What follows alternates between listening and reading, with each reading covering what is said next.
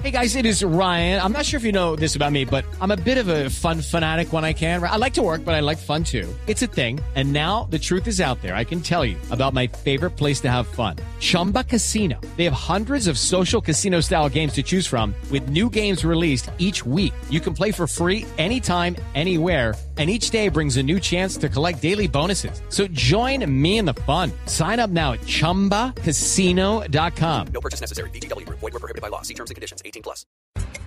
Bueno, empiezo contándoles sobre una curiosidad tecnológica que me encontré y fue, un estudio, o es un estudio, que habla sobre las personas adictas a las redes sociales. Quiero mandarle un gran saludo a Flavia Dos Santos, que siempre está conectada en la nube y que seguramente entra en esta colada. es un estudio de la Universidad Estatal de California, donde encontraron que las personas... eh, que usan Facebook tienen patrones, por ejemplo, Facebook, por ejemplo, patrones cerebrales parecidos a las personas que consumen narcóticos.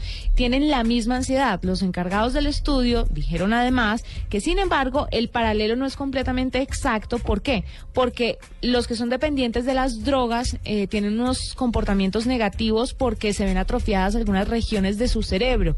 Pero en los adictos a las redes sociales, estas zonas del cerebro no se ven atrofiadas. En lo que hacen la similitud es más que todo en la ansiedad que les produce estar conectados a las redes sociales, que es muy parecida a la ansiedad de las personas que consumen ciertas drogas como la cocaína, por ejemplo. Entonces hay que tener mucho cuidado, pues porque es bastante delicado que no, se nos llegue a formar una especie de adicción unas, pues las redes sociales son muy chéveres y son buenísimas, a mí me encantan, pero son cosas pasajeras y no es la vida real. Es cierto, uno no puede vivir ahí metido todo el tiempo. Las ¿Sabes que hay una- Sí, Sí, Mur. Perdona. No, sigue. dime.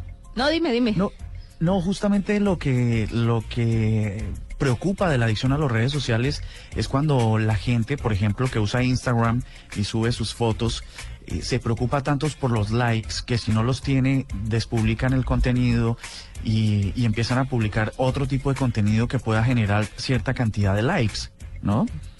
Se vuelven enfermos por eso, que, que la, de la publicación depende en su estado de ánimo del día. Eso creo que es donde empieza la adicción, ¿no? Sí, es realmente grave. Mire, la- el estudio se enfocó en 20 estudiantes de la universidad, esto es en Estados Unidos, pero como dice Murcia y habla, por ejemplo, de Instagram, yo creo que las redes sociales tienen su fuerte en diferentes países. Sí, A mí me parece que es cierto. puede ser mi percepción, la mía, de Juanita Kremer. Pero me parece que Facebook no es ahora como tan fuerte en Colombia como, como Twitter, por ejemplo. Me parece que Twitter se mueve más. Puede ser una percepción errada, pero Sí, sí, sí. me parece a mí. Pero en Estados Unidos se dieron cuenta que la gente realmente se están volviendo adictas y sobre todo a Facebook. Vea pues. ¿Sabes? Facebook ¿Te es... puedo, ¿Te puedo dar un dato? Sí, Estoy aquí con en el evento de IBM en Orlando. Conocí a, Guillermo Volpe, él es un influenciador muy importante en México y, nos, y ahora en el almuerzo nos estaba contando que la penetración de Facebook en su país es del cercana al 92%. es mucho, ¿no?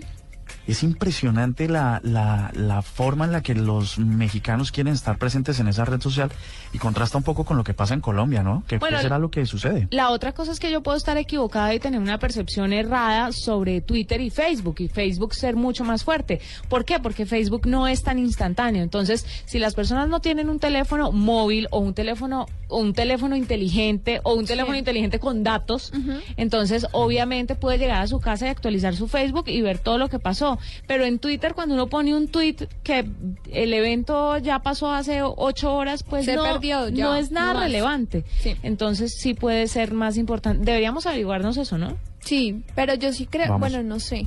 Sí, es que tiene razón, yo creo que es más como de percepción. Sí. Bueno, ahí está una curiosidad tecnológica.